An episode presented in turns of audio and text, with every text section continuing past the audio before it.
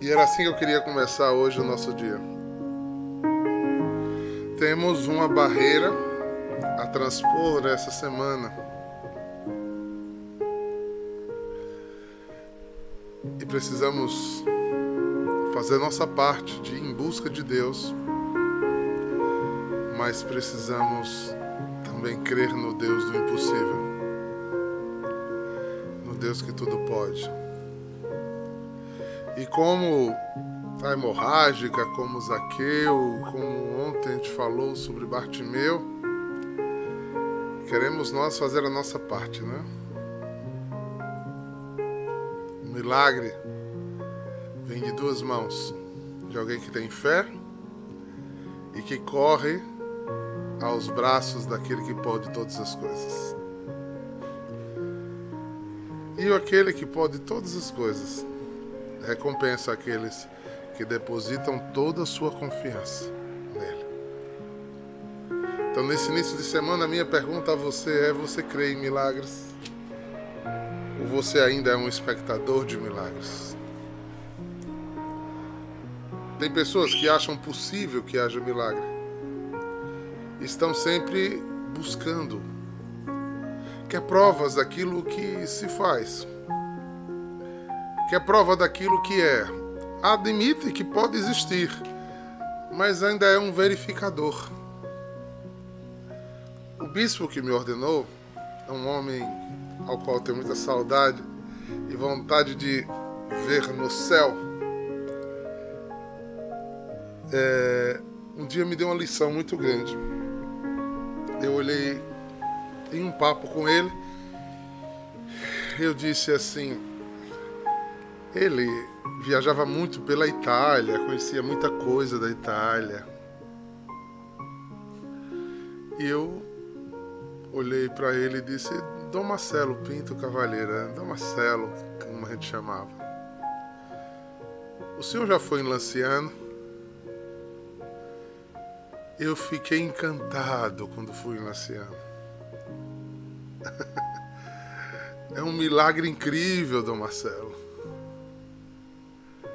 Ele serenamente olhou para mim e disse assim: Você ainda é um espectador de milagres. Eu nunca fui a Lanciano. Porque Lanciano acontece nas minhas mãos todos os dias. E ele não precisa se transformar em carne para eu crer que ele é meu Deus. Eu quase descia pelo ralo. Eu quase descia pelo ralo. Vai, Eduardo, vai. Vai. Crê naquilo que eu não preciso ver. O milagre é este. É aí o lugar do milagre. Teremos que ter cuidado para não ser espectadores de milagres. Que até acreditamos que é possível acontecer. Mas quando se pronuncia uma cura, a gente fica procurando. Se apareceu alguém, a gente precisa ver o documento do médico para dizer: não é verdade, é milagre. E com isso a gente perde muito os milagres, porque a nossa fé não nos salvou. Pense nisso e comece essa semana diferente. Você crê em milagres? pois é. é. Vamos continuar nosso estudo? Romano está colocando a gente no trilho, né? é, Alexandre, hoje é dia de São Frei Galvão, né? Santo Antônio, né? Santana Galvão linda história brasileira de santidade, como tantas outras histórias lindas. Oxalá o Brasil cresça nos grandes testemunhos de santidade. Temos coisas muito bonitas para ver, rever, pronunciar, histórias lindas, como a de Achica eu digo que em Achica, que já é bem-aventurada, é, eu acho que é serva de Deus ou bem-aventurada, não sei agora ao certo, mas sei que já está sendo venerada. E a é o protótipo da intercessora carismática. Antes da renovação carismática surgir. Ela passava o dia sentada na sala atendendo as pessoas, orando pelas pessoas e, e tendo dons carismáticos, espirituais. Largou uma família rica e poderosa para viver num casebre, dando tudo que ela tinha aos pobres, né, se alimentando com coisas muito simples e dando de comida a todo mundo que chegava. É uma história linda, linda, linda. Se você não conhece, Inhá Chica, né? De Sinhá Chica. Uma senhorinha leiga, solteira, que viveu a vida para fazer o bem às pessoas. Tem muitas histórias assim, bonitas de se ver, de se contar, né? É, eu digo que, não sei se ela está me ouvindo hoje, eu digo que Volga parece muito com ela. Volga tem, tem muito frio, aí enrola o lenço na cabeça, fica a própria Chica. que a imagenzinha de veneração dela, ela tá com um guarda-chuvazinho com um lencinho amarrado na cabeça, de igual a Volga aí. que a Chica interceda por nós, como tantos outros grandes, né? No Brasil, os santos brasileiros, homens e mulheres que tiveram viveram, né? É, viveram a santidade, a busca da oração, da vida em Deus. Então vamos lá. Para isso precisamos entender o que São Paulo diz hoje em é, Romanos 8, a continuidade do 12 ao 17. Né? Então vamos seguir um pouquinho mais? Eu vou ler nas duas versões para a gente fazer a comparação. Irmãos, temos uma dívida, mas não para com a carne, para vivermos segundo a carne. Pois, se vivermos segundo a carne, morreremos. Mas se pelo Espírito matares o procedimento carnal, então vivereis. Todo aquele que se deixa conduzir pelo Espírito de Deus são filhos de Deus.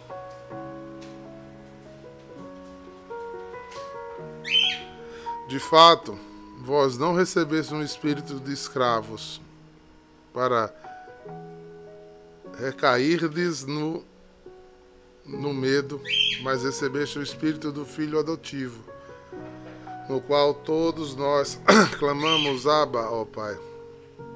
O próprio Espírito se une ao nosso espírito para nos atestar que somos filhos de Deus. E se somos filhos, também somos herdeiros. Somos herdeiros de Deus, somos co-herdeiros de Cristo.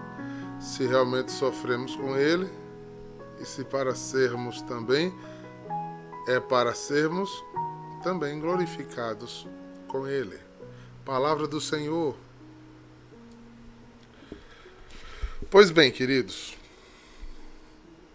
nessa continuidade, nessa esse segmento do pensamento de Romanos, é, segue novamente a continuidade da, dessa reflexão que vimos fazendo na semana passada.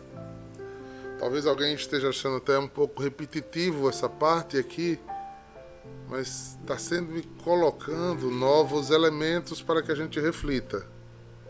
E uma das coisas que deixa claro na primeira parte aqui é, irmãos, vou até pegar a outra versão para a gente comparar. Eu vou ler na outra versão agora. Romanos 8.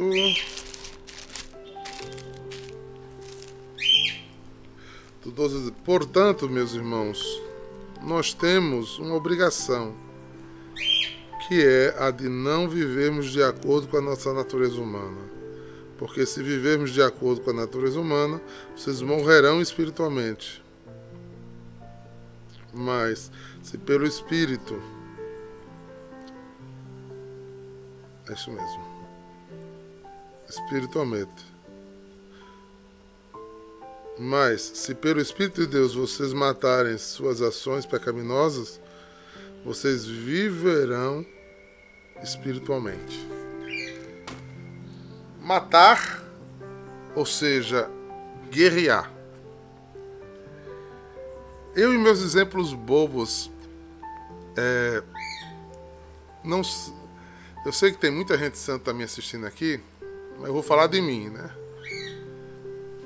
É, quantas vezes, quantas vezes nesses anos todos eu estive em oração e em momentos fortes de oração. E quando o Espírito Santo começa a fazer uma obra no coração, de repente a minha cabeça vai para outro lugar. Eu já me vi no meio de uma adoração preocupado com uma luz que tinha apagado. Ou contando quantas cadeiras estavam fora do lugar no meio da adoração. Quem nunca, no meio de um momento de oração pessoal, veio todos os pensamentos mais loucos que você possa imaginar, ou ruins ou pecaminosos. Quantas vezes você, na, sua, na caminhada na missa, sua cabeça vai para todo lugar, menos para Santa Missa. Ao ponto de se você parar o Pai Nosso na metade, você não sabe onde ficou. O teu automático está fazendo o ritual e você está em outro lugar. O que é isso? Ah, não, é porque.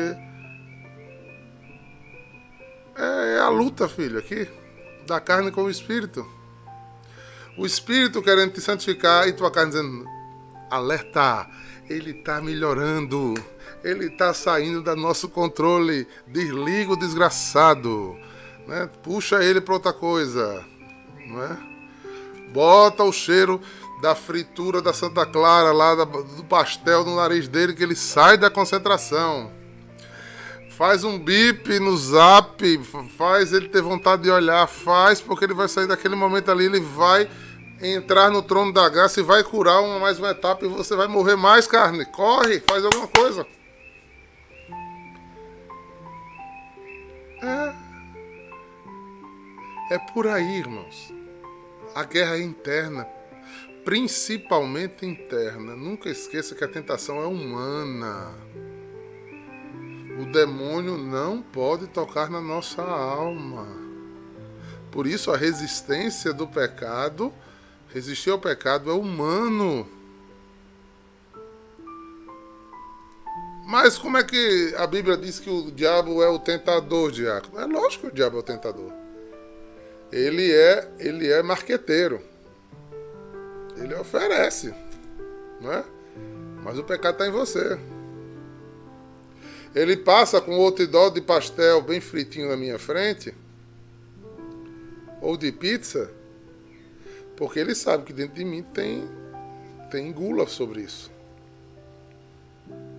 Ele pode enfregar o outdoor de pizza e pastel bem fritinho na frente de Joãozinho e não corre risco nenhum. Então não é esse o outdoor que ele vai passar na frente de Joãozinho. Hum, às vezes a gente quer que o pecado esteja externo.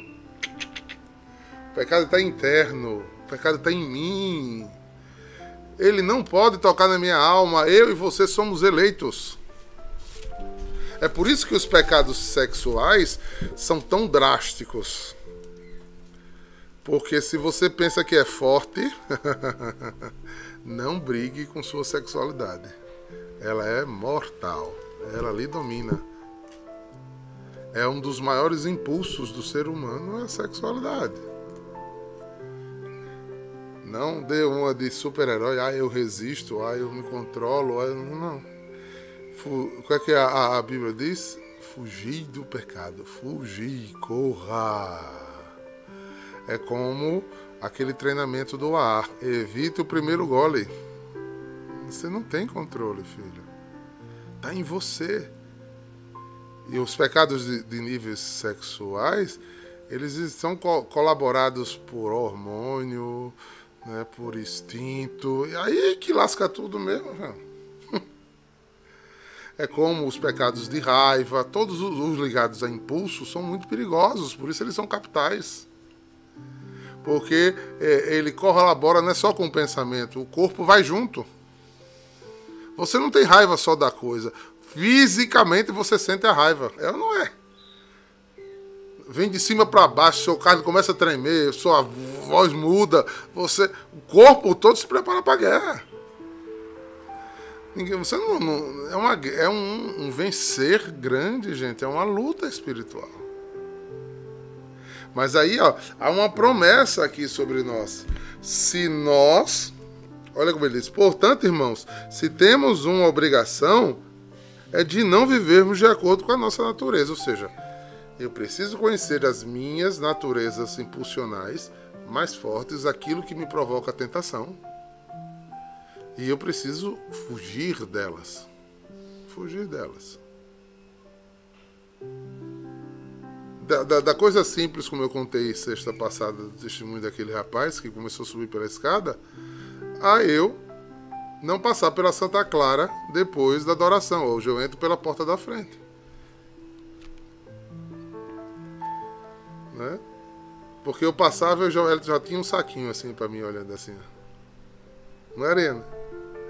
Saquinho olhando assim. Então, resistir a isso. Não, leve para casa, dê aos meninos. Aí eu vou com, no carro, o cheiro do pastel, infeliz no meu nariz, entrando por todos os meus. Não dá, não levo, não levo. não levo, não levo. Então, eu, eu não posso viver segundo essa natureza. Porque se eu viver segundo essa natureza, eu perco. Se eu sei que toda vez que eu sento com Catarina, eu falo mal de, de Michele, eu tenho que parar de sentar para conversar com Catarina. Eu tenho que parar. Eu cortei uma rede que tinha aqui de amigos que ligavam para mim, principalmente na segunda-feira. Tu tá sabendo? E o Espírito Santo me repreendeu. Disse, até quando você vai ficar fazendo isso? Eu disse, eita, gota. Eu perdi os amigos, mas salvei minha alma. Porque eu comecei dizendo assim, ligava para mim, vamos dar o um exemplo aqui hipotético, Daniel Faria ligou. O senhor está sabendo? Não estou, nem quero saber.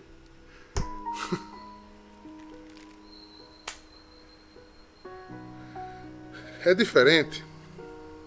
Se Carol fala, para o fundador algo do meu pastoreio. Certo? Quando vocês me ligam alertando de alguma necessidade, aí com, ao qual eu sou pastor, responsável, tenho que intervir, preciso fazer alguma coisa, isso não, isso não é fofoca. Isso é pastoreio. Fofoca é da vida alheia. Da vida que eu não tenho como ajudar. Porque se a Adriana liga para mim a respeito de André Guerra, eu sou diácono, não estou preocupado com André Guerra. No lugar de Adriana ir falar com Lorena ou com Luiz Neto, que não vai poder fazer nada, a Adriana vem falar comigo eu estou preocupado com o, que, com o aconteceu com André Guerra. Isso não é fofoca, isso é cuido de irmão. Ela não pode ter vir, mas ela pode pedir alguém que pode ajudar André a fazer alguma coisa. Isso não é fofoca. Agora junta Lorena e Adriana para falar mal do que ela viu. Tu soube, Lorena, né, que André estava fazendo? Pronto, isso aí é fofoca.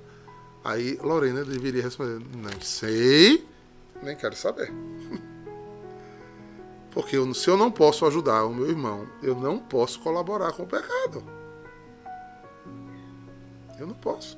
Eu preciso viver de acordo longe da concordância com esse, esse jeito humano de ser, esse jeito social de ser.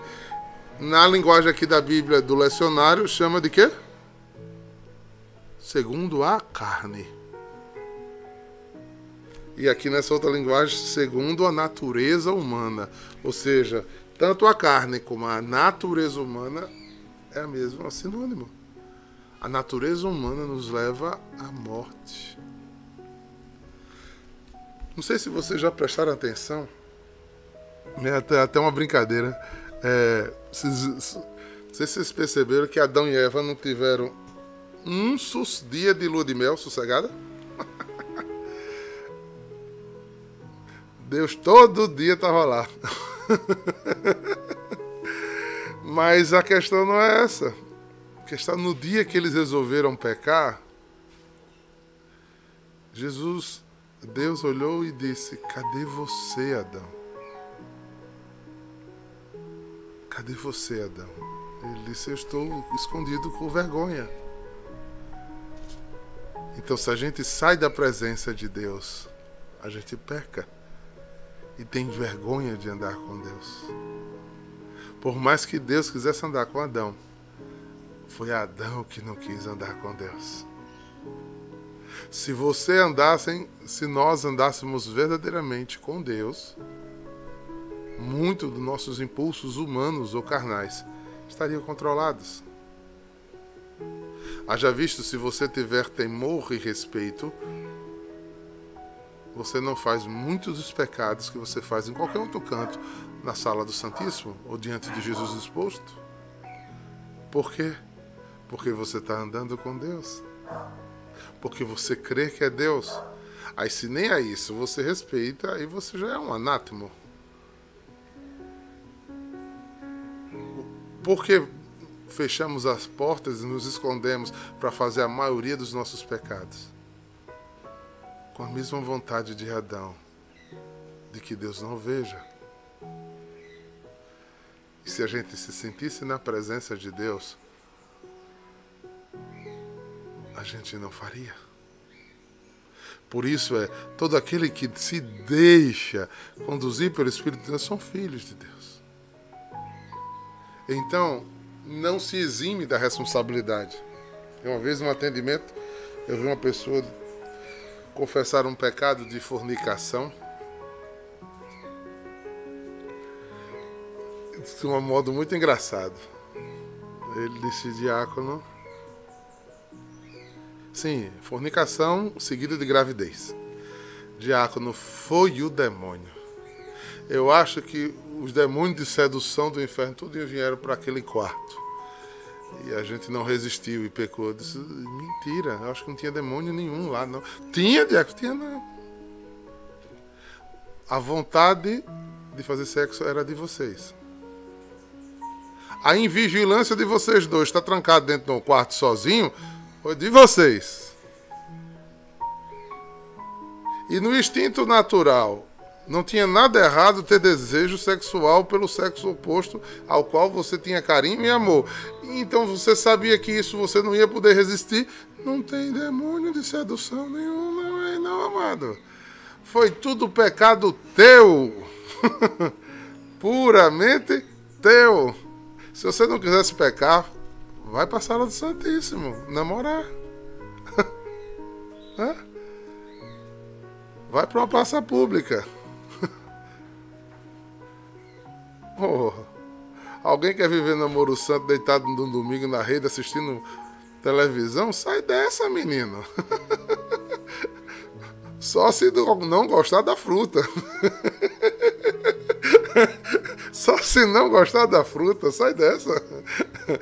Ah, acaba com sede de lado de uma Coca-Cola bem gelada, com gelo e limão. Ah, Senhor. Meu Deus. Então, damos sopa pro azar damos sopa para o azar. Não vivemos segundo o Espírito. E por não vivermos segundo o Espírito, quem nos domina é a carne. Quem nos domina é a carne. Aí com a cara mais limpa ele diz, é que não, não resisti, você foi dominado. A carne chamou e você atendeu. É, outra indagação ainda de curso sexual engraçado que a pessoa disse assim a mim. É, ah, diácono, no seu tempo era muito mais fácil não pecar em masturbação, porque não tinha é, não tinha internet, é um one click, não tinha a facilidade. Eu disse, vem cá. Como foi que, que Abraão pecou, hein? Como foi que Jacó pecou, hein? Como foi que Davi pecou, hein, com Betsabé? Tinha internet? Não, meu amigo. Nunca precisou-se mais do que sua imaginação ou seu mundo interior para você cair em pecado. Não arranje desculpas exteriores para a coisa que está dentro de você e que você não buscou sair dessa. Então, o que, a, o que esse texto está dizendo a mim, que eu preciso ser uma criança dependente de Deus. Por isso ele vai desenvolvendo, no versículo 15 ele diz: De fato, nós recebemos um espírito não de escravidão, nem de medo, mas um espírito de filhos. Então andemos como filho. Filho anda com quem? Com o pai. Filho pequeno pode andar sozinho? Alguns dos pais que têm filho pequeno aqui soltam o menino na rua, na praia, deixa lá, vai sozinho? Por que não deixa? Porque ele é um. Ele não tem cognição, ele não tem responsabilidade, ele não tem domínio de si mesmo para andar sozinho. É isso que São Paulo está dizendo. Então, se você tem é filho adotivo, então diga, ah, papai, dê a mão ao papai, meu amigo. Ande com papai, porque sozinho você vai cair. Sozinho você vai fazer é, besteira uma atrás da outra. Por isso não rola aquele negócio de ser. É, eu tenho minha religião, minha fé, eu vivo ela em casa. Que história que tu vive ela em casa sozinho? Oxe. Corre não para junto do irmão. Ah, mas o irmão dá trabalho. Me diga uma coisa que não dá trabalho. Para. Aí eu não sei como vocês aguentam viver em comunidade. Eu disse, eu não sei como você aguenta viver na solidão, meu bem. Eu não sei. Porque na solidão somos escravos de nós mesmos. A coisa mais difícil para um fundador é o tanto de solidão que ele precisa viver. Por estar na vida de todos e não poder compartilhar. Ter que guardar só para si. Então isso é uma solidão. Porque a melhor arte que Deus nos deu foi o diálogo, a possibilidade de, de partilhar. De botar a mão no ombro do outro e dizer: Você é meu amigo e partilhar a vida. Por isso que todo fundador precisa precisa de um orientador, de um diretor espiritual, de um bom professor. Porque ninguém pode viver sozinho. Saia dessa, irmão. Isso é uma heresia do quinto século, chamado hedonismo.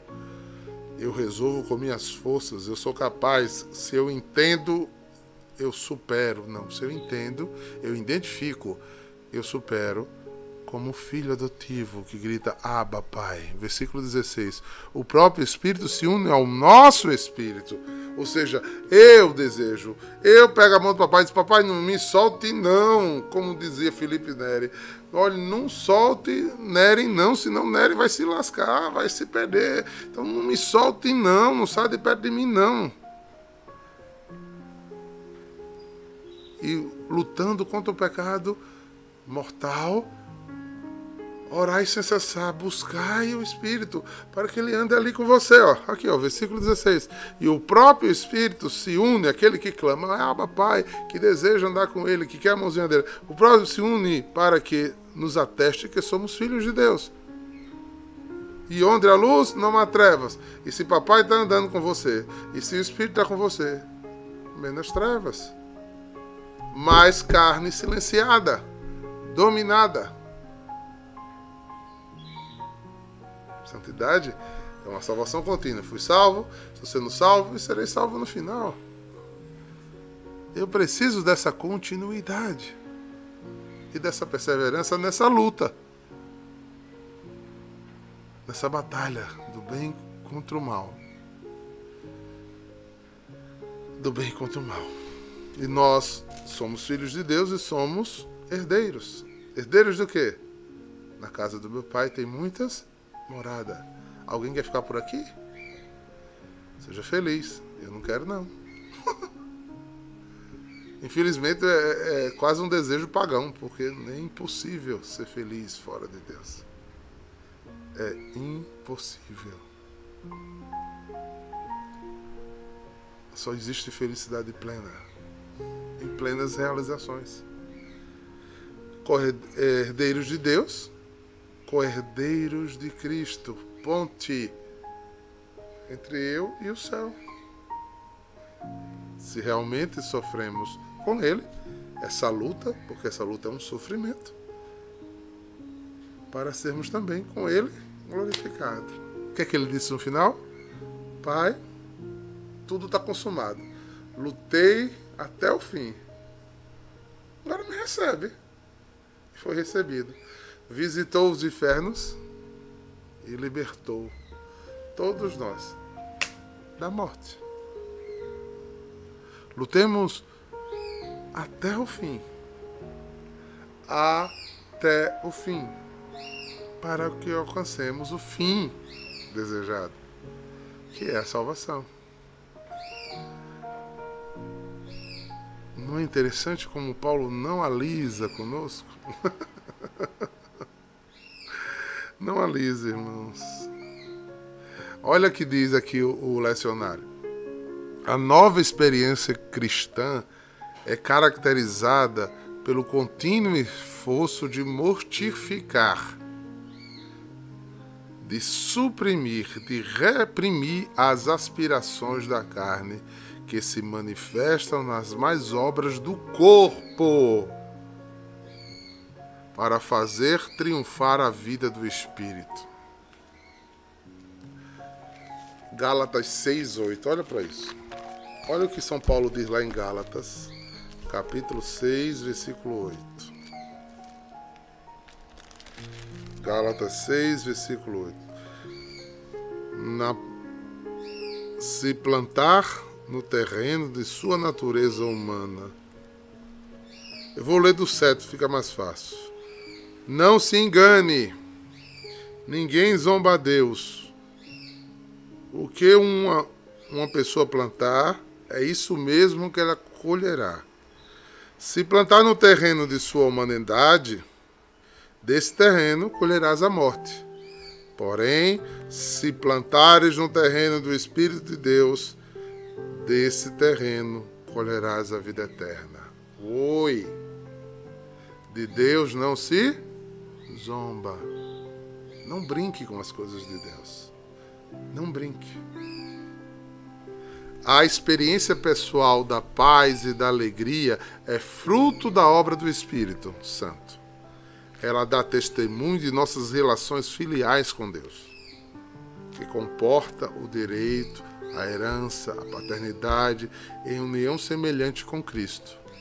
Ainda que, as, que essas associações com Cristo implique também na participação do seu sofrimento. Então você não encontra um santo pelos dons espirituais que ele usa, mas pelos frutos do Espírito que o acompanham. Pega 2 Coríntios 4.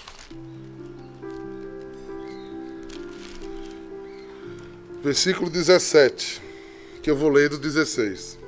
Por isso nunca ficamos por nunca por isso nunca ficamos desanimados. Mesmo que o nosso corpo vá se resgatando, o espírito vai se renovando dia a dia. E essa pequena e passageira filiação que sofremos vai trazendo uma glória enorme, eterna, muito maior do que o sofrimento, porque nós não prestamos atenção nas coisas que vêm, mas nas que não vemos. Pois o que pode ser visto dura apenas um pouco, mas o que não pode ser visto dura para sempre. Desde a Eucaristia, escondida num pedaço de pão, ao crer que uma água abençoada me leva ao batismo e à salvação, anuncia o meu nome no livro da vida até o viver conforme esse espírito. Esse desejo, Coríntios 4, versículo 16, 17 e 18. 2 Coríntios capítulo 4, versículo 16, 17 e 18. Percebam, irmãos, é aí que está a graça de Deus sobre nós. Então, não fujamos e peçamos esse Espírito suficientemente transformador que nos leve ao caminho da santidade. da concordância e da paz.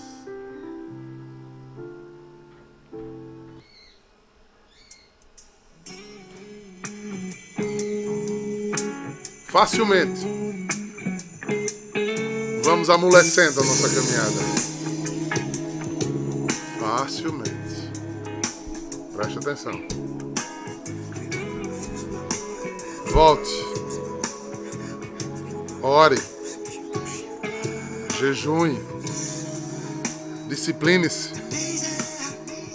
Como disse aqui a, a igreja, suprimir, reprimir, mortificar. Dizer não. Não, não, não, não, não. Eu sou do Espírito Santo. Anda de mão dada com o papai. Eu não quero mais viver longe da tua presença, meu Senhor. Hoje quero voltar, voltar ao início de tudo, eu era feliz. Sentia a tua presença, caminhava ali no seu jardim. Te encontrava todo dia, mas me perdi, Senhor, no caminho. Diga isso várias vezes no dia de hoje. Eu sou do Espírito Santo. Chame ele para ir trabalhar com você. Confesso que andei perdido, sim. Mas hoje eu te devolvo o coração. Arrependido de tudo que fez. Quero voltar, Senhor, para os teus rios. Povo Santo, escuta. Reza assim.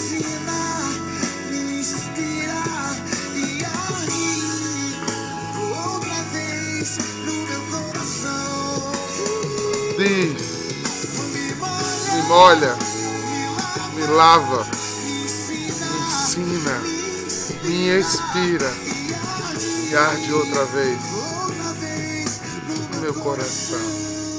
Que Deus, todo cheio de bondade e paz, derrame sobre você nessa semana uma graça especial em Cristo Jesus, nosso Senhor, em nome do Pai, do Filho e do Espírito Santo. Amém. Queridos, pare a música antes de encerrar para estender a mão aos amigos em adoração que estão nos escutando aqui. Os membros da adoração, todos nós estamos em campanha de mãos estendidas, pedindo sua colaboração. Com muita humildade nós pedimos, né? ajude essa obra a continuar evangelizando. Falta só essa semana e só temos 38% da nossa meta. Sem a ajuda de vocês a gente não vai conseguir. Essa é a nossa parte. Deus vos inspirará. O pouco que você nos, nos ofertar será uma bênção para essa obra social e evangelizadora e missionária. Então, a nós, comunidade, saiamos sem vergonha de falar de Jesus Cristo, nem pedir para Ele que essa obra continue agindo e sendo e conseguindo alcançar vidas. Um beijo no coração de vocês, porque unidos somos mais. Um por um o amor faz maravilha. Conto com vocês. Shalom!